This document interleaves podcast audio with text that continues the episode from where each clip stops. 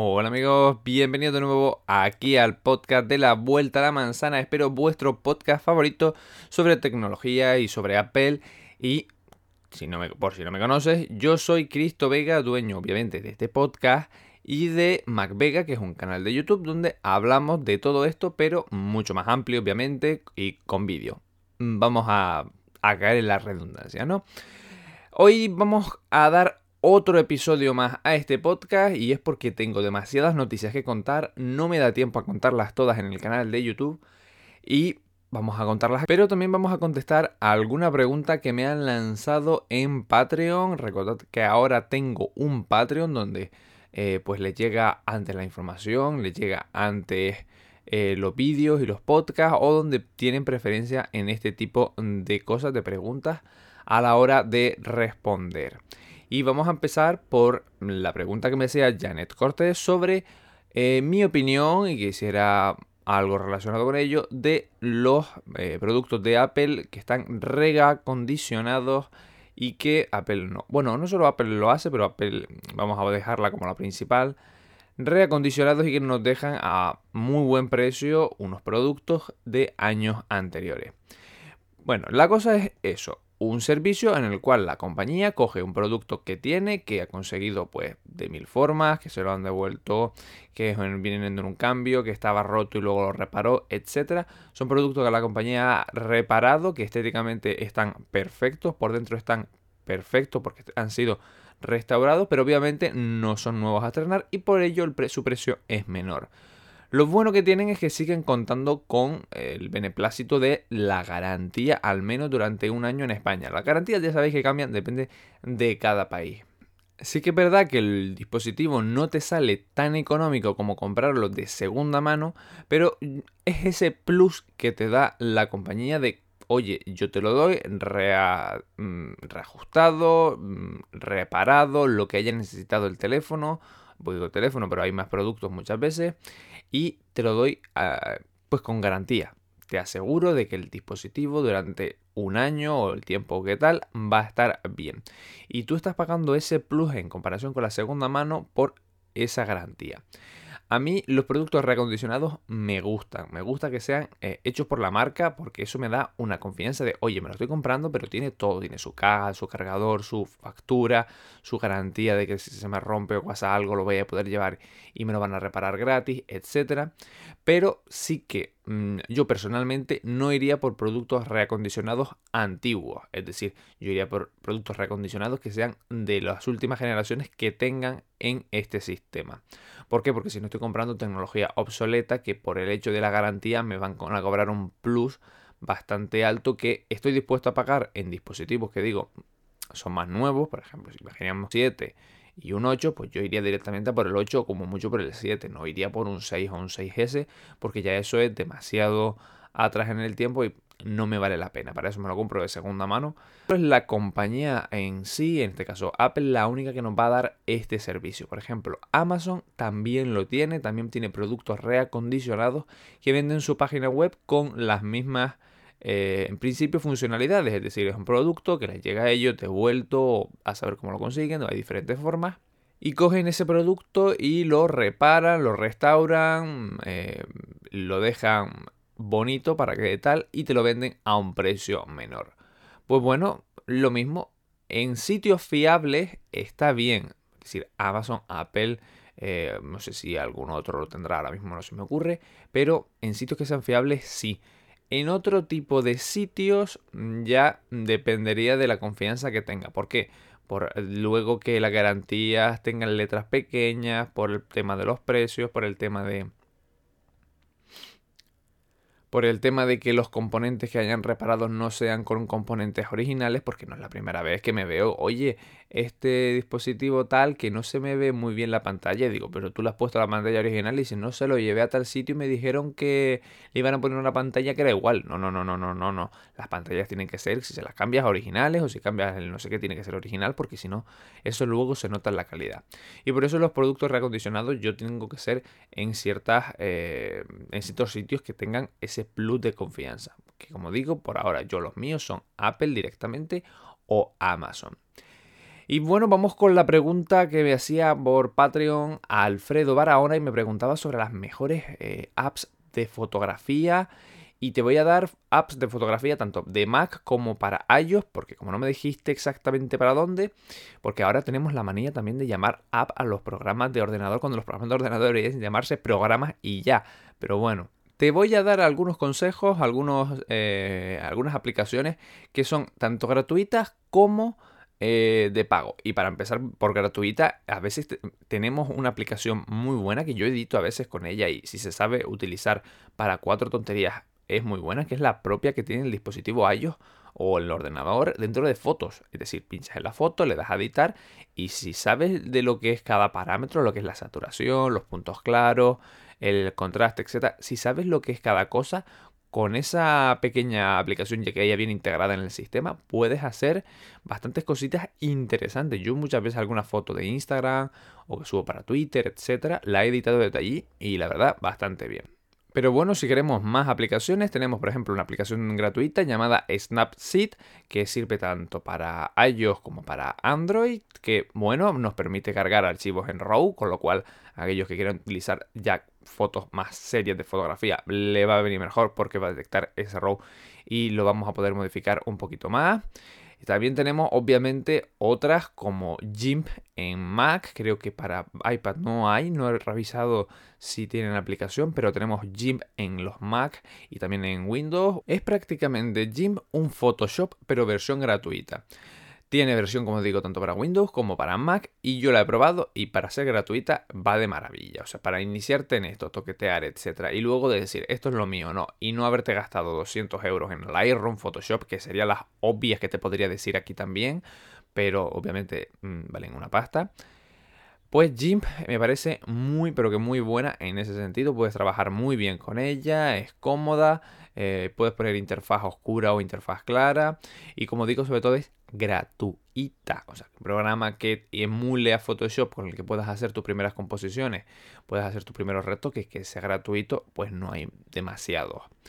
Luego, otra que tenemos eh, para iOS y también para Android es VS Coca que más bien a ver, puedes regular parámetros y demás, pero yo la veo más bien como un aplicador de filtros porque puedes descargar presets o filtros de internet, metérselos a la aplicación y luego, eh, bueno, con una cuenta puedes hacerlo desde la propia app eh, y bajarte pues filtros hechos por otras personas, etcétera, y para que edites más fácilmente tus fotos y las subas. Se supone que VSCOCAM era, es para, su propia red social. La aplicación es una propia red social de fotos, pero las puedes sacar de ahí, guardar y luego subir donde tú quieras. Luego tenemos otra que a mí me encanta. Esta ya sí es paga, ya sí se vale lo suyo, pero tampoco tanto no llega a nivel de profesionalidad total, que es Pixelmator. Yo tuve la suerte de probarla en el ordenador de un amigo y la verdad va bastante bien para lo que vale. Pero Pixelmator no solo se queda además en el ordenador, sino también la tenemos en iPad. Para los que tengan iPad Pro, además sabed que va a llegar, si no ha llegado ya o está a punto, una versión de escritorio, o sea, una versión completa, no una versión móvil como las que normalmente tenemos en las aplicaciones, no, no, una versión con todas las herramientas completas como si fuera de Mac, pero al iPad. Con lo cual le podéis sacar mucho rendimiento si vuestro iPad la aguanta. Y bueno, creo que hasta aquí podemos dejar esta pequeña eh, pregunta porque el tema daría para millones de aplicaciones, pero para mí esas son las principales que deberías echarle un vistazo, Alfredo. Y ahora vamos al motivo central de por qué el podcast de hoy. Y es que tengo demasiadas noticias que no me da tiempo a contar en el canal porque estoy, llevo dos días grabando dos vídeos y todavía me queda porque son vídeos de dispositivos que quiero hacer más currados y tengo demasiadas noticias que contar, así que en vez de grabar otro vídeo que tardo mucho más, prefiero hacerlo por podcast. Así que empezamos con que Qualcomm y Apple han llegado a un acuerdo en sus disputas de patentes en todos los países. Sí, señores, al final esta guerra que se prometía muy grande, épica y de Juego de Tronos, que por cierto me estoy eh, evitando todos los spoilers porque yo no estoy viendo nada, no sé ni cómo lo he conseguido en estos primeros días, basta que lo diga para que se gafe. Pues Qualcomm y Apple dejaron esa épica batalla y se han dado el apretón de manos. ¿Por qué? Estarás pensando, pues bueno, está claro que eh, Qualcomm ante esa inminente puesta en marcha de Apple de que va o van a empezar a diseñar sus propios eh, modems y eso podría afectar al dinero que va a ganar Qualcomm vendiendo millones eh, en estos próximos iPhone, pues Qualcomm ha dicho, oye, mira, mm, vamos a dejar esto a un lado, vamos a dejar el tema de las patentes y todo en todos los lados y vamos a darnos una apretón de manos porque lo que interesa es seguir vendiendo, porque si no vamos a gastar muchísimo dinero en juicios larguísimos, en un montón de países, etcétera. Y antes de que, en otras palabras, antes de que tú empieces a desarrollar lo tuyo y al final me des la patada, pues mira, más vale un buen acuerdo que un, mal acuerdo, como quien dice, que un buen juicio. Y hablando de Apple, Apple va a donar eh, para la reconstrucción de la Catedral de Notre Dame tras su incendio. Sabéis que desgraciadamente esta semana hemos tenido un incendio en los techos de la Catedral de Nuestra Señora de París. Así que mm, los de Apple han hecho un esfuerzo y a Tim Cook han lanzado un mensaje en Twitter diciendo que expresaba pues el dolor y que estas calamidades. Así que como siempre Apple, cada vez que hay una cosa de estas, se pone las pilas, igual que con los productos Red o muchas otras catástrofes, y va a hacer donaciones, como han hecho ya un montón de empresas para restaurar eh, la Catedral de Notre Dame. Y pasamos de Apple a Microsoft, porque Microsoft, al igual que os contaba la semana o en el episodio pasado, casi la semana pasada, mm, eh, que Amazon va a lanzar sus auriculares, pues Microsoft también va a lanzar los suyos. Unos Surface Buds y con Cortana quieren eh, competir contra los AirPods. Ahora todo Dios va a empezar, me da a mí que esta es la próxima batalla, va a empezar a meterse en el mundo de los auriculares, visto el éxito de los AirPods, y va a empezar a lanzar sus dispositivos con sus asistentes y parece que la batalla mm, va a llegar. Estoy muy, muy de batalla, ¿verdad? Muy épico, muy de ganas de, pelea, pero es que no he visto Juego de Tronos y se nota.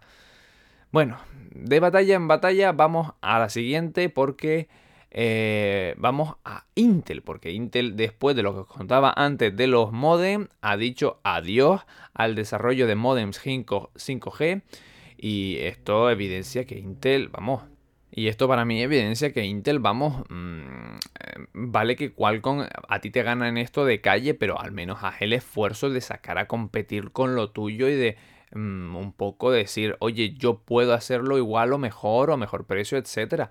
Mm, me evidencia que Intel si no se quiere salir de su zona de confort y o se pone las pilas o yo no la veo mm, siendo la distribuidora de Apple en los próximos años. ¿eh? Lo siento, pero yo es que últimamente Intel no me está gustando cómo está yendo.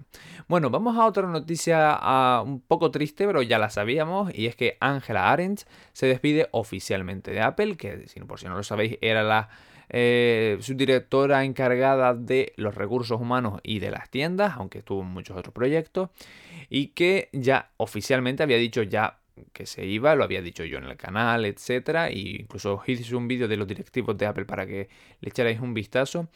Y Ángela, que se sabía que se iba, se iba por motivos personales, porque ya era de Londres y prefería volver con su familia en Estados Unidos, etcétera. Así que se va, pero mm, oye, la mejor de las suertes para ella.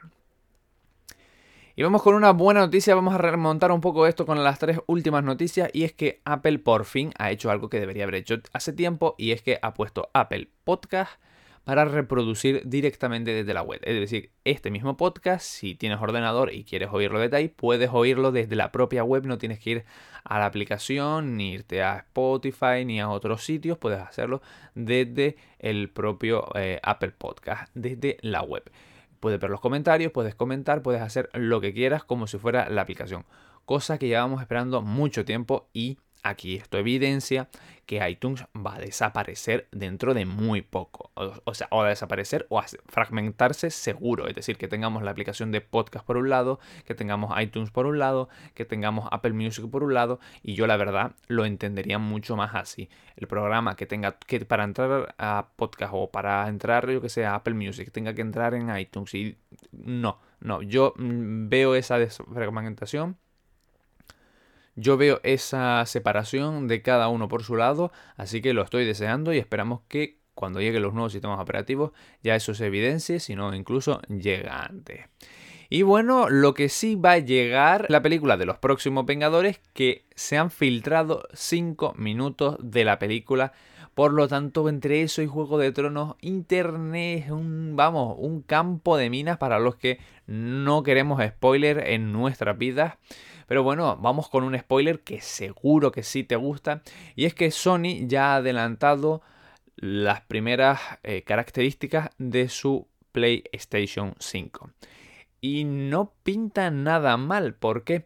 Porque esta nueva PlayStation va a tener soporte para gráficos en 8K, pero para mí lo más importante, lo que más destaca, aparte de capacidades de resolución de gráficos, eh, de que alcance los 50 FPS en 8K, que tenga una Nvidia GeForce interiormente, etc., es que va a tener retrocompatibilidad en los juegos.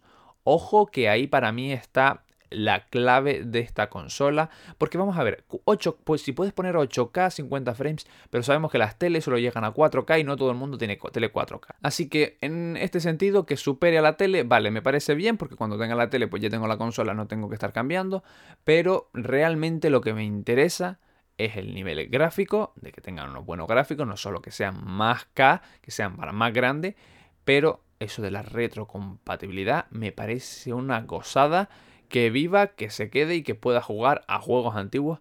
Me parece algo increíble y sobre todo van a tener que ponerse las pilas con estas cosas de la retrocompatibilidad y a lanzar otras cosas muy interesantes, por lo que ya os contaba en un podcast pasado sobre Google y su proyecto de Stadia de eh, juegos online, juegos en streaming y Apple también ha lanzado su plataforma en versión para iOS y la vamos a ver dentro de poco. O sea, o las consolas y las marcas de consolas. Y digo, digo PlayStation, digo todas, digo Nintendo, digo eh, Microsoft con Xbox, todas o se ponen las pilas y lanzan cosas eh, más arriesgadas o van a tener problemas. Y a mí esto de la retrocompatibilidad sí que me gusta bastante y podría ser un motivo para comprarme una Play 5 si por ejemplo fuera dueño de una Play 4. Porque Sé que hay mucha gente que no tiene eh, tele 4K o tiene tele 4K recién comprada, con lo cual 8K lo que va a hacer es comprimirle y darle más nitidez, sí, pero a lo mejor no le da esa sensación de super salto y bueno.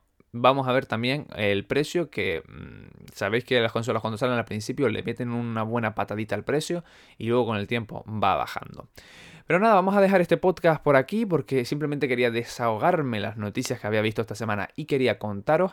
Así que nada, si te ha gustado este podcast, aquí en la parte de abajo, dale 5 estrellas y comenta lo que te ha parecido. Así que otras personas lo ven y este podcast va subiendo poquito a poquito con tu granito de arena. Muchas gracias por dar conmigo esta vuelta a la manzana. Nos vemos en el próximo podcast. Una feliz semana. Hasta el próximo episodio aquí en la vuelta a la manzana. Un saludo. Chao.